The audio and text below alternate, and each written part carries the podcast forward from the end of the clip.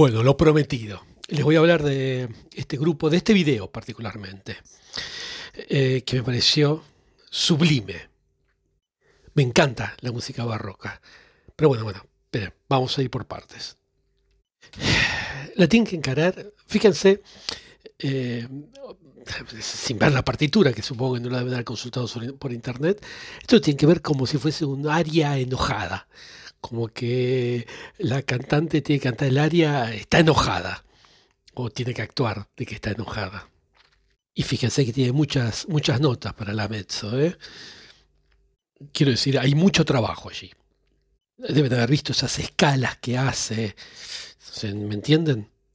Y también hace mm, e-, ese, ese irse del tempo, avance hacia, hacia el compás fuerte. Eh, bueno, hay muchísimo, muchísimo trabajo, desde que empieza. Fíjense, pequeño detalle, eh, sutil, pero desde el principio, desde la primera vez que lo escuchan se puede dar cuenta cómo empieza súper fuerte, sube y de pronto baja la escala, como si haría una pequeña pausa. Y luego ataca nuevamente con, con la furia. Y una cosa, que em, esta, esta coloratura que tiene una mezzo coloratura, ¿no? por la, ligereza que tiene. Eh, su tono está tan bien colocado, es tan bueno, tan bueno, impacta, ¿eh? desde el, primer acorde impacta. Me encanta ver cómo eh, las, no sé cómo decirlo, la música y las notas, que es lo mismo más o menos, pero como cada nota Em, dentro de la música en general, juegan un papel eh, de parejas, de parejitas, digamos, con las palabras. Cada nota va siendo pareja con, con las palabras, con la letra del aria, ¿no? con lo que se va diciendo.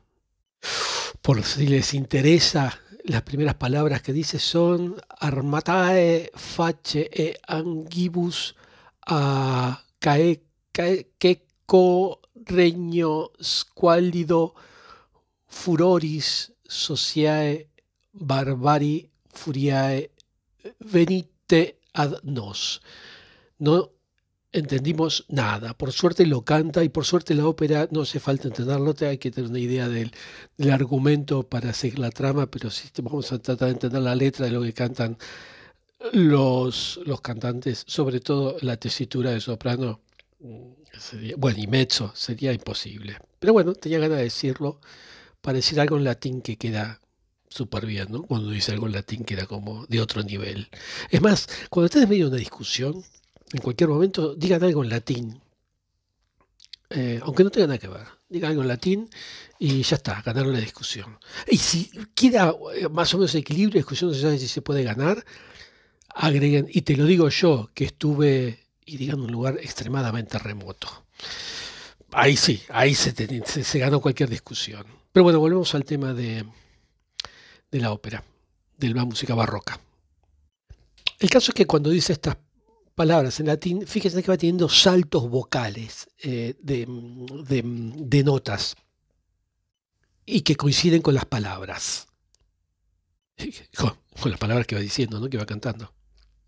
Yo creo que mientras eh, creo que lo que está hablando es de antorchas. No tendré que usar un traductor de latín para esto. Creo que está hablando de antorchas, sino alguien que me desasne.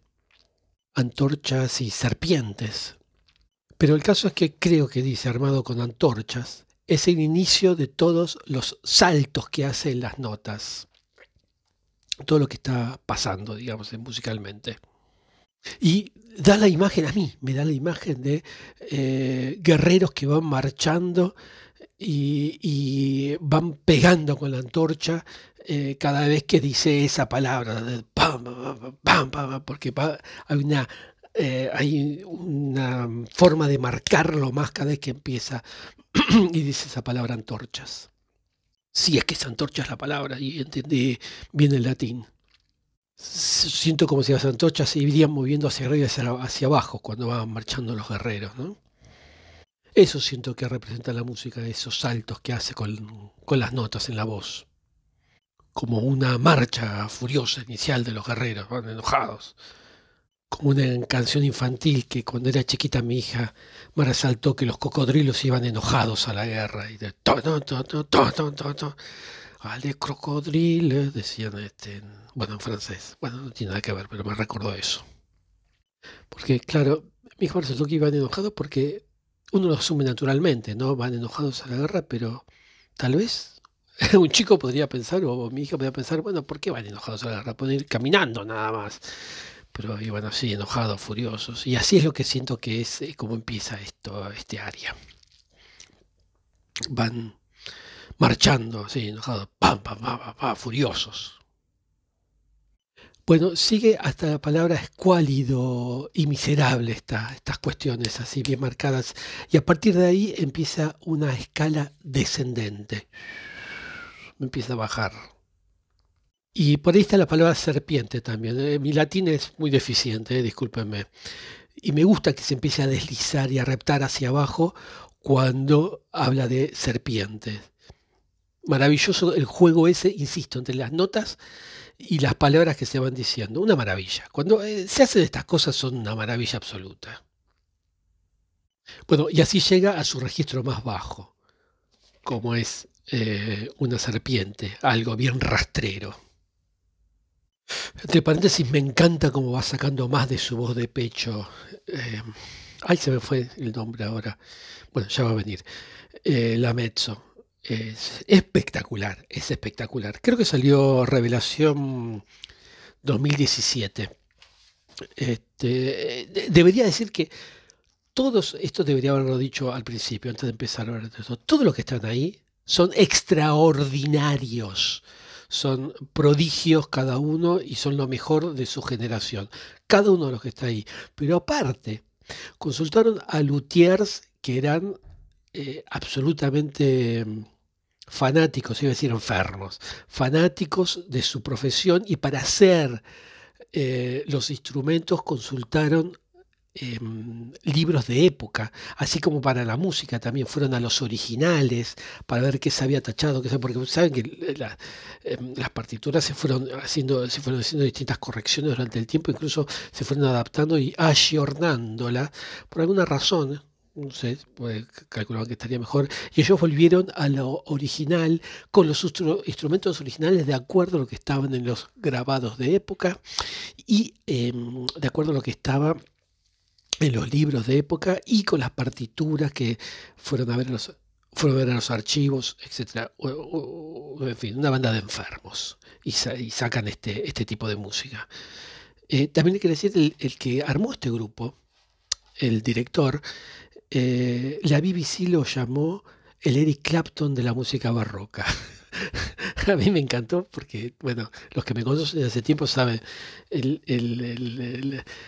que uno de mis héroes eh, fue eh, Eric Clapton. Es, pero pobre, ya está viejito. Y cuando leí eso, eso fue lo que me llamó un poco la atención, más allá del gusto por la música barroca y por ver cómo era esto de hacer música. Vi varios grupos que hacían música barroca, como en la época, con los instrumentos de la época. Hay un. Bueno, me voy, ¿eh? me voy bien por las ramas. Después de hablar de la viola da gamba en un audio, eh, que se había perdido, se había dejado de usar. Entonces una persona que trató de, que reconstruyó una viola da gamba de acuerdo a como era en la época, dice que eh, él tocaba el violonchelo y intentó tocar la viola da gamba una vez que el luthier se la hizo de acuerdo, la reconstruyeron, digamos. Eh, y se perdía entre tantas cuerdas y no tenía ningún maestro, porque siempre, hasta el día de hoy, un instrumento se aprende porque hay un maestro que le pasa a su alumno el conocimiento que le pasa a otro alumno, que le pasa, y así generación tras generación se van aprendiendo los instrumentos. Bueno, hoy tal vez por YouTube, pero hasta ahora era así. Y el viola da gamba, eh, el último eh, instrumentista de viola da gamba desapareció hace muchísimo y no había forma de saber cómo, eh, de tener un método. Así que tuvo que crear todo. Pasó, dice él, no sé, como 10 o 13 años hasta que se animó a tocar en público la viola da gamba. luego voy a hablar, es interesantísimo todo lo que dice. Bah, interesantísimo. A mí me pareció interesantísimo todo lo que contaba. Me fui, ¿no? Me fui por las ramas. Me voy seguido por las ramas, me parece. Pero bueno, este, esa es mi vocación eh, es que este, tenemos primos hermanos, somos primates finalmente, ¿no? Nos gusta irnos por las ramas, como en este momento que lo vuelvo a hacer, por otra rama. Pero volvamos a que estamos hablando, a la, preciosa voz de pecho que estaba sacando la, la mezzo. Yo creo que está fantástico, porque este es el lugar perfecto y el área, la canción perfecta para presentar esa voz que tiene, sacada, eh, modulando más la voz de pecho. Fantástico, fantástico. Creo que debería recomenzar todo de nuevo, 10 minutos, sí. Bueno, empiezo el audio ahora. Vamos a empezar de nuevo. Así también se fijan en la intensidad. Escuchen la intensidad que propone la orquesta desde el inicio.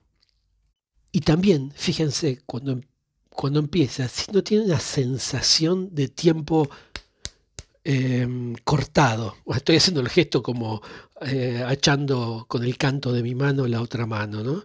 Como el tiempo cortado, como cuando la orquesta hace una pausa y pasa directamente a todas esas notas locas eh, de, la marcha y todo eso, furiosas, y de pronto aparece esa fabulosa voz para complacernos el, alma.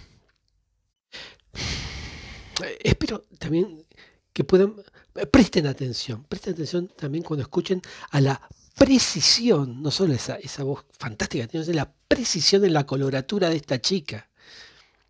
Es fenomenal. Espero que puedan notar eso, es, impresionante.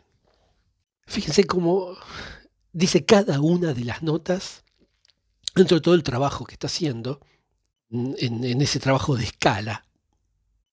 Esto, ese trabajo de escala que tal vez en rock se podría. Es, ese trabajo que hace que tal vez podríamos llamar riff, eh, en ópera se llama coloratura. Esa escala que hace oh, oh, oh, oh y, y, que la hace no, obviamente, no esperen que lo haga, ¿eh? pero esa escala se, que, se dan cuenta ¿no? lo que me estoy refiriendo. Es lo que se llama ópera coloratura. Y esta chica lo hace con fantástico, una precisión y una belleza, una, nitidez. Es, precioso.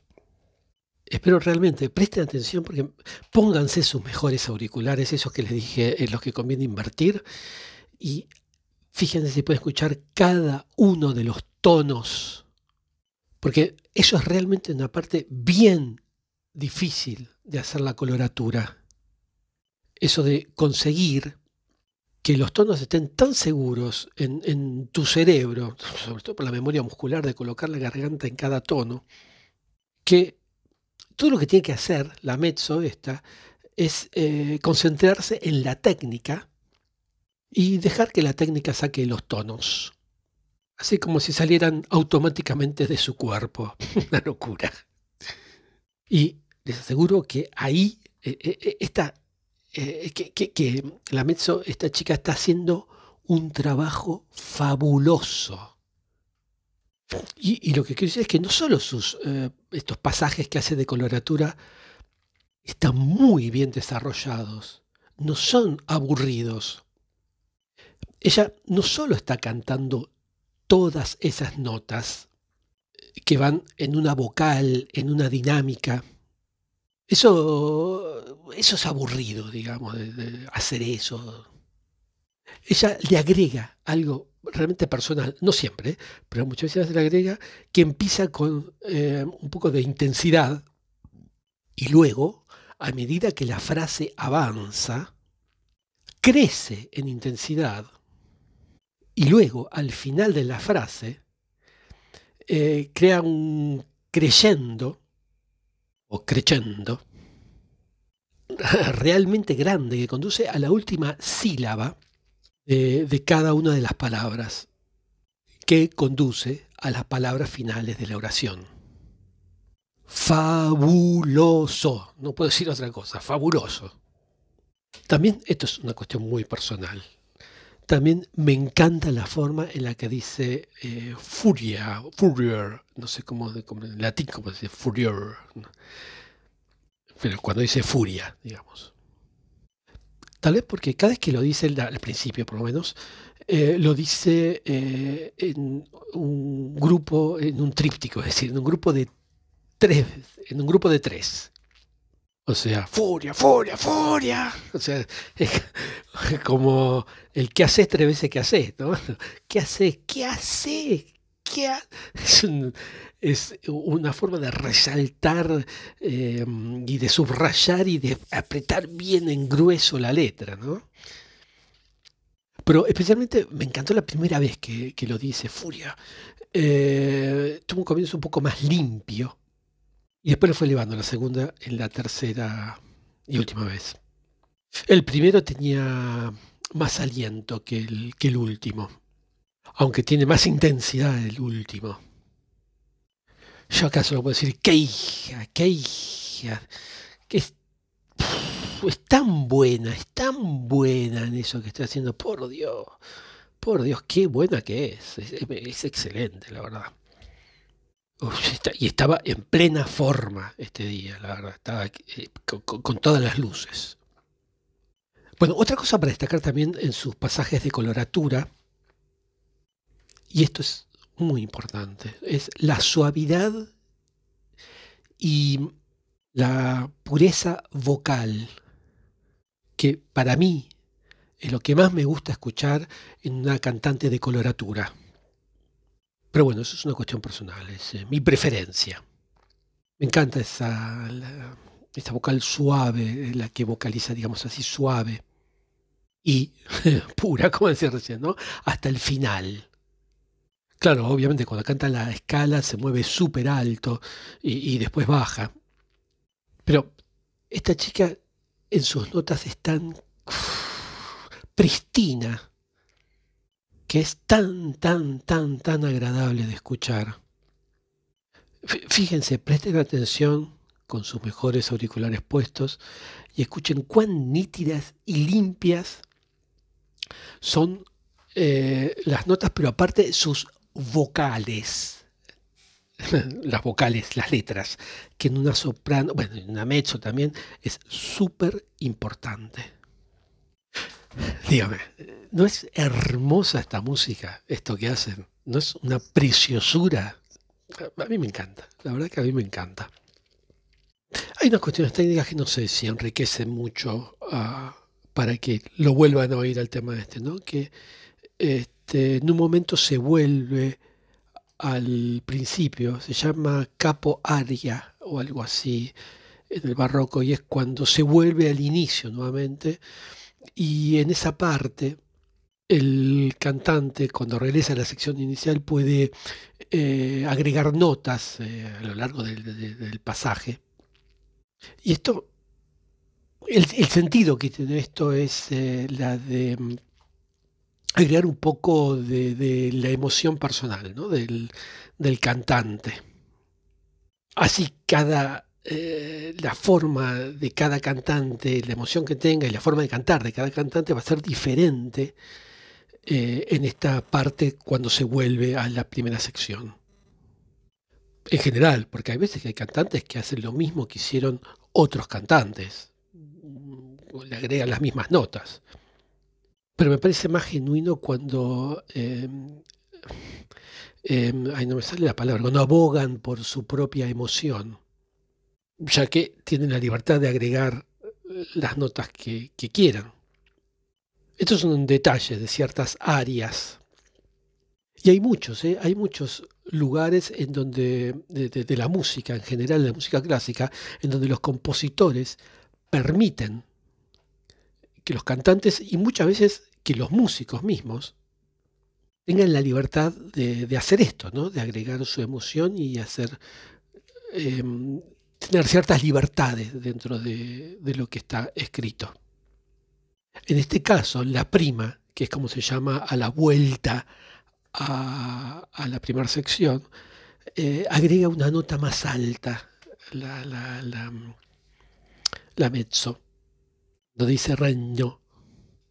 Y luego, cuando en la primera parte dice tres veces furia, eh, como en esta parte se le da más libertad, cortó esos dos últimos e hizo un solo, un, solo furia em, y agregó un montón de notas y da y crea una línea realmente hermosa que viene eh, detrás de ese furia, que para mí da un impulso directo, eh, realmente fuerte a ese furia, al final.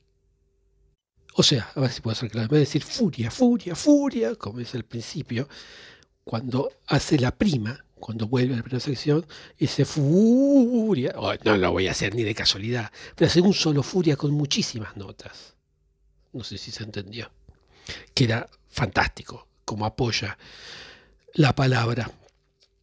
Le comento esta cuestión técnica de ciertas áreas y de esta en particular, porque quiero que vean lo genial de lo que hace esta mezzo, de, de crear, de poner su propia emoción con esas notas, quitando los dos furia y creando toda esa línea de notas espectacular. Es, es eh, lo que tiene que hacer un cantante, salir de su cuerpo a través de la expresión. Ella lo hace a través de la adición de, de todas estas notas. Es una forma fantástica y realmente divertida, lo hace mucho más, más, más agradable al área. Es una forma más de jugar y, ver cómo, cómo, te sentís eh, y cómo son esos sentimientos. Porque los sentimientos para un cantante, a, cantante, a medida que los vas sintiendo, los tenés que traducir en notas. Para un cantante, para un músico también, ¿no? Es un músico, un músico que toca con su instrumento, la garganta. Y si el autor le da esta libertad, el tomarlo como lo hace esta chica, fabuloso. Y bueno, insisto, prestenle atención también a la orquesta. ¿Vieron el arco que tiene el del violonchelo? Luego les voy a comentar de ese arco, que es como eran los arcos en la Edad Media, pero no quiero hacer un audio de una hora y media, así que eh, va, para cuando hable de la viola da gamba, o no, de un, hay una violinista que se reconstruyó un violín como era en la Edad Media, que toca con un arco también así, como ese del cello, como era en la época, bueno, del apogeo del barroco. En fin, la orquesta también merece ser muy tenida en cuenta. Lo que pasa es que eh, esta cantante, eh, no, me atrevo a decir la opaca, la orquesta, no me atrevo a decirlo, pero es muy, muy, muy buena. ¿Qué, más le puedo decir? su color es, increíble. Es, increíblemente bueno, vamos a aclarar porque increíble que, increíble malo, increíble, es increíblemente bueno. Es tan precisa, tan limpia, tan buena que con una dicción que es, oh, me encantó, fabulosa. Me fijo yo en esas cosas. Bueno, creo que casi todos nos fijamos, ¿no? Y es muy importante y es fabulosa también, hasta en las cosas, hasta en los detalles, ¿no? Nimios, es fabulosa. Y vieron la pasión, la pasión con la que canta. es me parece fabuloso. No, sé, ¿cuántas veces dije fabuloso? No sé. Esta, esta performance, esta actuación que hizo, me parece que es, una gloria. Bueno, a ver, vamos a concentrarnos para tranquilos. La música es, pues si la quieren buscar, de Vivaldi.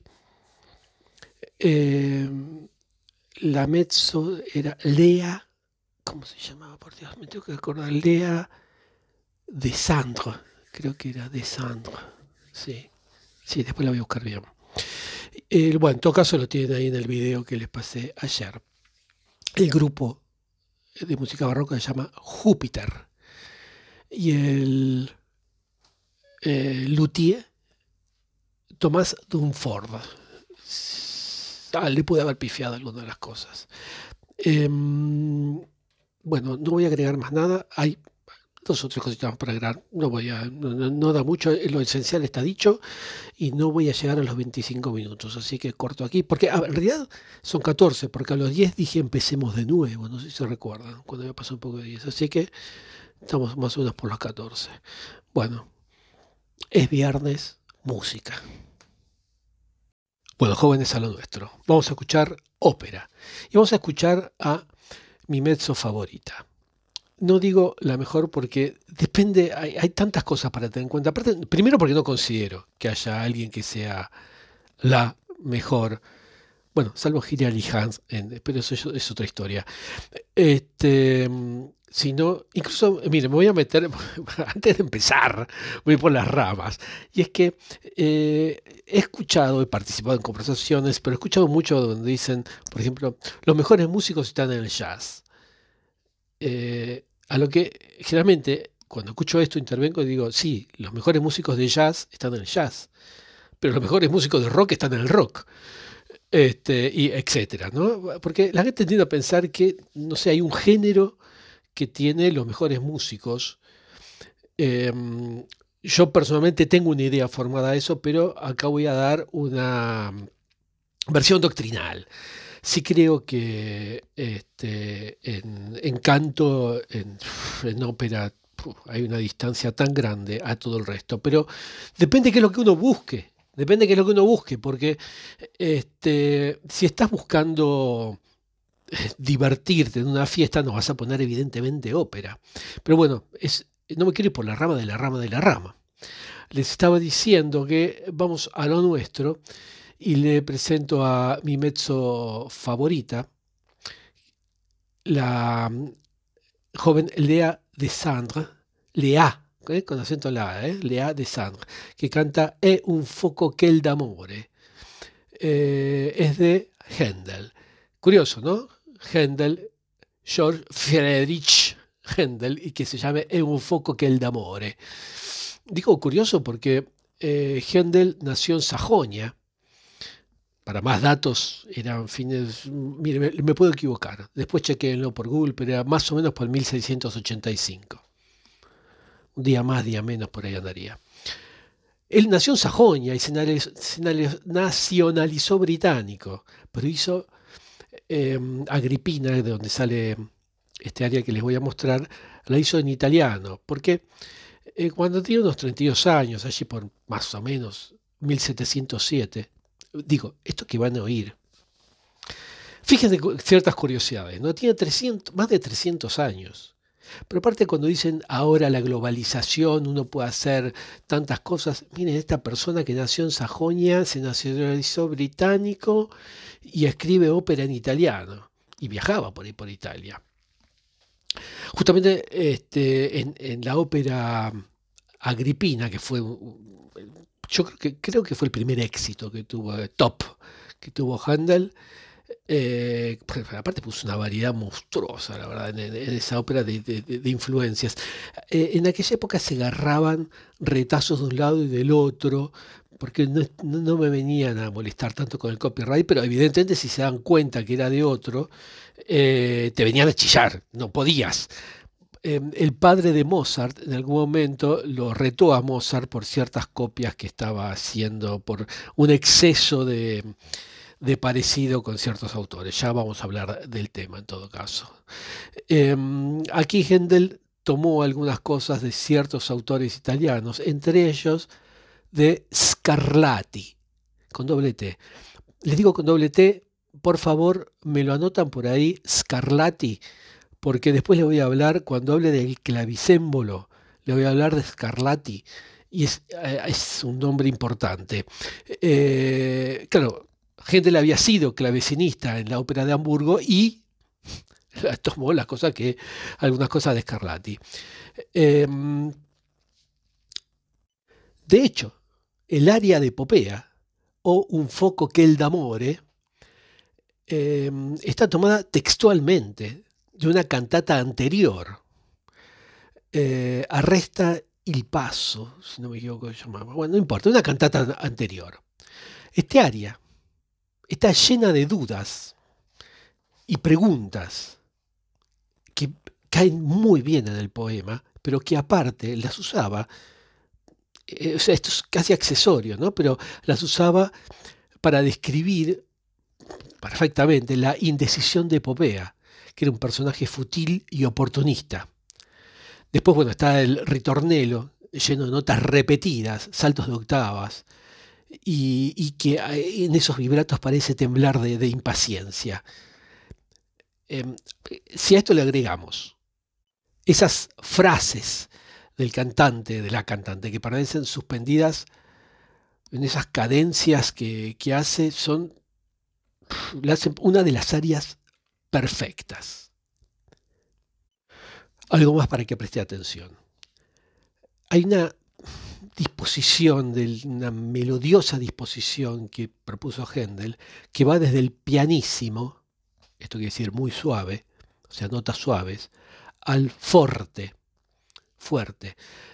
Em, esto ayuda para que el artista y el público también, a través de estas especies de olas, ¿no? del pianísimo al forte, vaya experimentando una serie de emociones, emociones vívidas. Van a ver cómo vienen como empujes de, la música y de pronto la música viene más suave. Discúlpeme mi falta de vocabulario musical, pero es el intento de escribir lo que pasa en este área, que encima dura muy poco. ¿eh? Estoy hablando casi 10 veces más de lo que dura el área.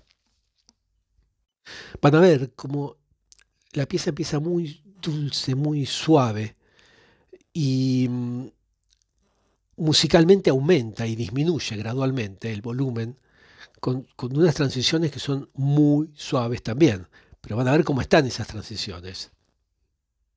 Bueno, y después está toda la decoración que le hace de frases, ligados y arpegios. La verdad es una composición perfecta. Si a eso le agregamos excelentes músicos y le agregamos mi mezzo, ah, no le hablé de la tesitura de mezzo, bueno, para otro audio le hablo. Mi mezzo favorita, esto es una belleza escúchenlo, consuman a, Alea de Sandra, esta mezzo, eh, miren, sin, sin medida. Después les voy a pasar otras cosas más de ella. Les digo la letra para los que em, no manejen la lengua del Dante. El poema que dice la, mezzo, eh, a, propósito de esto fue escrito para soprano. ¿eh?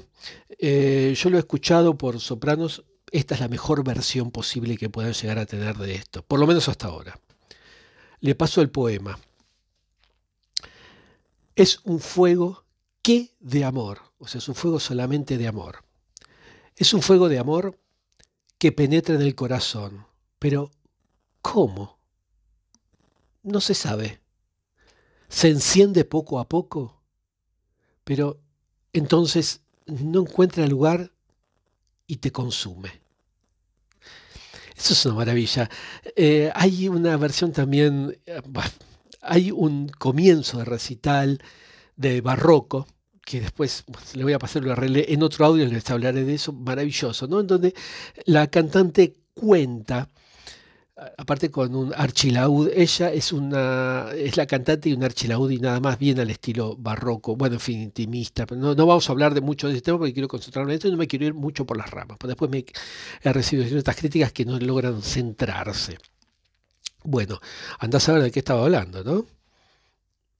Creo que estaba diciendo, ah, sí, del recital, dice, cuando empieza a cantar, dice, las canciones que vamos a cantar hablan de amor, de amor, eh, de eh, a veces de amor no correspondido, de intentos de conquistas, de etcétera, y de agregar nada nuevo. Y es que es, básicamente, uno puede escuchar una música que tiene 300 años y que, como en este poema, habla de ese, ese fuego de amor que entra en el corazón. ¿Y cómo es que entra? ¿Por qué entra? ¿Por qué te enamoras de alguien o de algo? Te puedes enamorar de una actividad o de una cosa, de un cuadro o, de una pieza musical.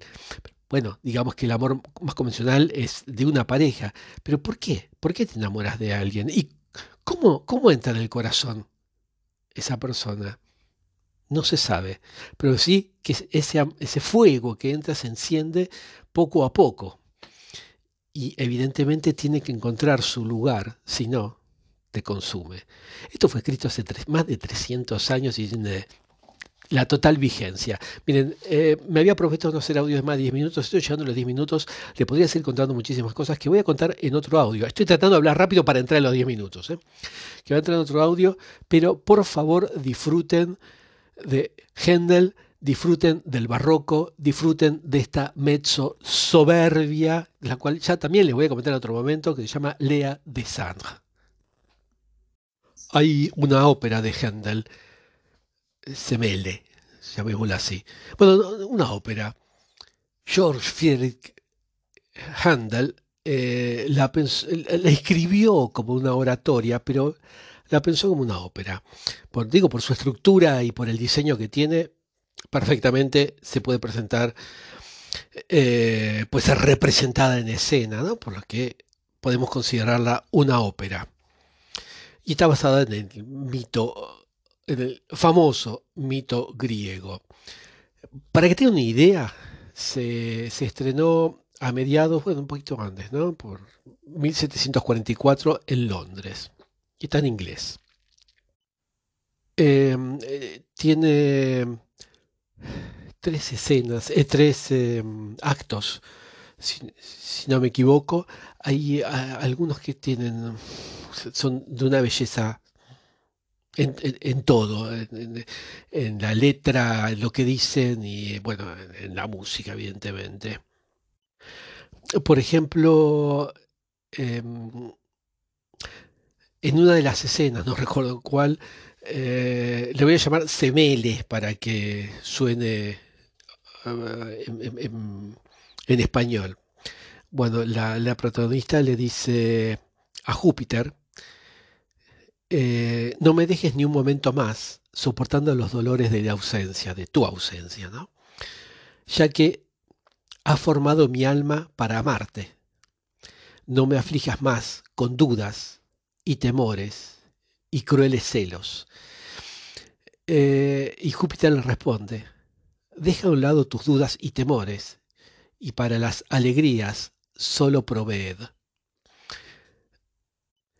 Aunque llevo esta forma humana, no pienses que llevo la falsedad del hombre. Deja tus dudas. Y bueno, y repite. Em, aquí hay algo importante, y es que Júpiter se vistió de forma humana para enamorarla. Esto los dioses, ya saben, ¿no? Lo hacían a cada rato, sobre todo eh, estos capo di tutti capo, ¿no? Los dioses máximos. De hecho, Júpiter se había disfrazado de Jove, así se llama el personaje, Jove. Este, y mm, está mm, la villana, que es Juno, eh, que la mal aconseja a Semele para que mm, eh, eh, lo convenza a Júpiter, le dice conjurarle por su juramento para que aparezca en forma, en forma de Dios, porque Semel quería ser también inmortal. Y Juno le dice que eh, la única forma es que lo vea eh, como, como, Dios a, a, Júpiter, que no lo vea con forma humana, que lo vea como Dios. Eh, en fin, es mala persona, es mala persona porque sabía que eso le iba a hacer daño. De hecho, después Semel le pide a Juno, perdón, le pide a Júpiter que mm, eh, cuando viene para abrazarla ella se pone distante y eh, le, mm, le, dice que quiere verla como, como realmente es, eh, como el Dios que es, con su forma de Dios. Así que en, otra escena, después, más adelante, se me le, le, pide a Júpiter, y Júpiter que le consentía en todo, le dice, eh, que sí, eh, ella dice, ¿me concederás lo que te pido? Eh, sí, te concederé lo que me pidas. Bueno, entonces deshazte entonces de esa forma humana que llevas de, como jove y, aparece ante mis ojos como, como Júpiter. Júpiter le dice, ten cuidado con lo que pides, porque hay cosas que no tienen reparación. Si accedo a tu petición, te haré daño. Y después de esto llega el aria a la que, eh, que vamos a oír, o que tal vez ya oyeron, si vieron. En fin, no lo sé. Este, y es no, no, no aceptaré menos. Así se llama el aria. Y es de una belleza increíble.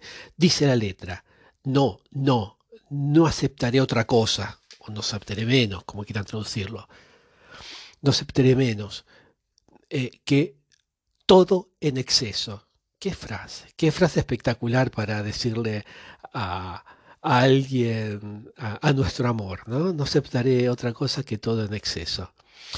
Em, después dice, tu juramento puede mm, eh, alarmarte o, preocuparte, inquietarte, pero apúrate y prepárate, porque ya pronto sabré lo que eres.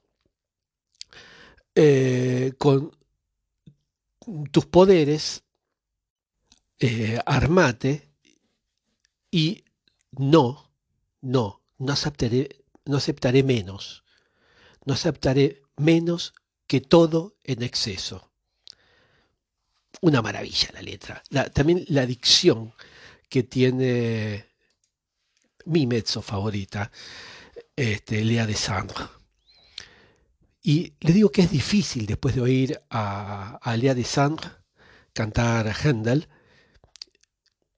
A mí se me hace difícil imaginar un acontecimiento que haga más honor al compositor que, esta espectacular interpretación de, esta mezzo de, Semele. Em, está aquí para los admiradores del polifacético arte de Handel. Eh, bueno, aquí lo tienen en un grado extremo. Y para los admiradores del oficio del canto, del canto, no, no digamos del bel canto, del canto sencillamente, es una interpretación para enmarcar. Yo creo que para, se me ocurre, esto lo supongo, que para Lea de Sandre, que, es eh, acá canta, o sea, encarna a, esta, digámosle, adorable, querible Semele, eh, debe haber sido especial, ¿no? Porque está en su joven carrera, en su inicio de carrera. Eh, y se mueve, la verdad, con una soltura formidable. Y sobre todo lo que demuestra es que es una verdadera estilista del barroco. Después ya hay muchísimas otras cosas que hace ella del barroco, muchísimo, muchísimo repertorio del barroco, y es, insisto, una verdadera estilista del barroco. Eh, aquí el grupo, en total, retomó la versión original de 1744 con adornos vocales que hacen eh, Lea, esta mezzo, que son alucinantes, todo en mayúscula y letra de molde, alucinantes verdaderamente. Y aparte la orquesta eh, que, eh, incluye un archilaúd, un clave. Los violinistas no usan la mentonera del instrumento, para ser más fieles a la versión original, tanto como el, cello y el violonchelo usan arcos de, la época. Em, también de ubicación la hacen de acuerdo a los cuadros que había de, la época, como decía. Este toque de autenticidad tiende a dar más protagonismo a quien corresponde, a la mezzo, pero también mantiene un muy buen equilibrio entre los instrumentos.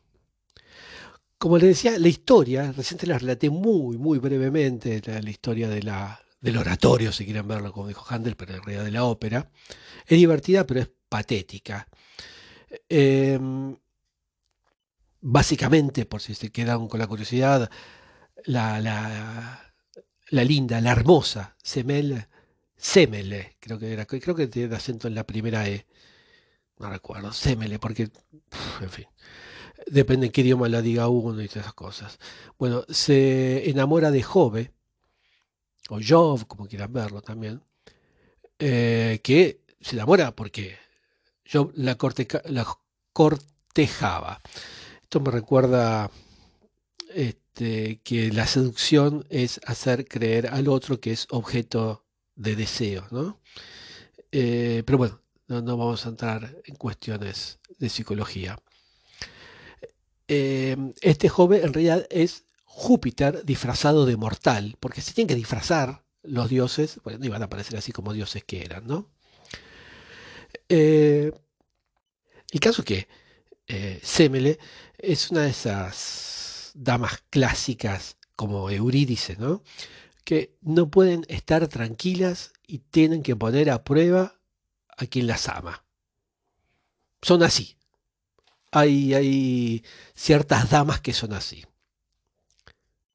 Así que, bueno, pero en realidad acá estuvo asesorada por Han. En fin, este, se dejó convencer, digamos. ¿eh? ella quiso dejarse convencer. Y después va y le exige el estatus inmortal a, a Jove, que en realidad es Júpiter disfrazado, ¿no? Y bueno, Júpiter se ve obligado a enseñar, estaba obligado, como Dios quiera, ¿no? A mostrarle a la muchacha su lugar abrazándola con los rayos que tiene cuando no está disfrazado de mortal, porque era un dios. Y la envía, literalmente, la envía al otro mundo. Eh, como les dije, eh, Juno es la que hace aquí el papel de, villana, de mala. Pero esto era por si tenían alguna eh, curiosidad sobre, alguna pequeña curiosidad leído sobre la pero si no pueden leer el argumento solamente en Google, debe estar.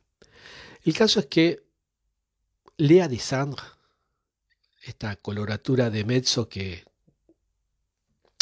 eh, yo creo que en realidad eh, este auge que está viendo ahora de las mezzo em, creo que es en gran medida la piedra angular del actual renacimiento de Handel, del barroco en gran medida. Pero Lea de Sand en general, eh, en, términos generales, pero en particular aquí, creo que enciende una serie de luces vocales hermosas. Y lo peor es que es su manera habitual. Yo ya la he escuchado en otros recitales y es así. Es, una preciosura. Miren, en el minuto 27, en el primer minuto 27 segundos, siempre me corre un escalofrío cuando hace ese mezzo voce, ese um, mezza de voce. Es increíble. Y es absolutamente alucinante cuando lo hace en el minuto 3, 53, que sube una octava aparte y, que termina que se le enciende las mejillas, se ve que se las mejillas porque el, final es, es la gloria, la gloria absoluta. Y yo que la conocí hará unos cuatro años más o menos esta mezzo, no mucho más, me empecé a acostumbrar, ya lo vio normal, estas brillantes hazañas vocales que nos, que nos regala. Y lo que más me sorprendió es que al principio, cuando las empecé a escuchar, es que para mí esa mezzo no era una gendeliana, o lo era relativamente nueva. Y sin embargo, desde que la empecé a escuchar hasta ahora, me mantiene en un estado de deleite con, sus interpretaciones incomparables y perfectamente afinadas, sus ejecuciones increíbles, la precisión y sobre todo la facilidad de sus saltos e intervalos complicados. Pero si todo esto les parece que es suficiente, a ella le agrega una sensual curva en sus, en sus frases, y en, este área en particular le da a la interpretación el patetismo y al mismo tiempo la delicadeza eh, que, precisa el texto, la, lectura que hace ella de la interpretación del, personaje, con, la energía, cuando dice, no, no, no voy a aceptar otra, no voy a aceptar menos, eh, que fue un área muy florida, ¿no?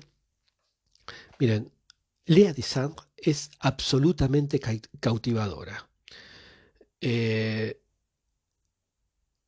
no voy a agregar muchas cosas más porque voy a seguir haciendo audios sobre, sobre ella eh, y los dejo con, la música. Esto se escucha con los mejores auriculares que tengan en el, en el máximo de, de sonido. Si no, se van a perder muchas cosas se van a perder muchísimos detalles. Eh, bueno, los dejo con la música.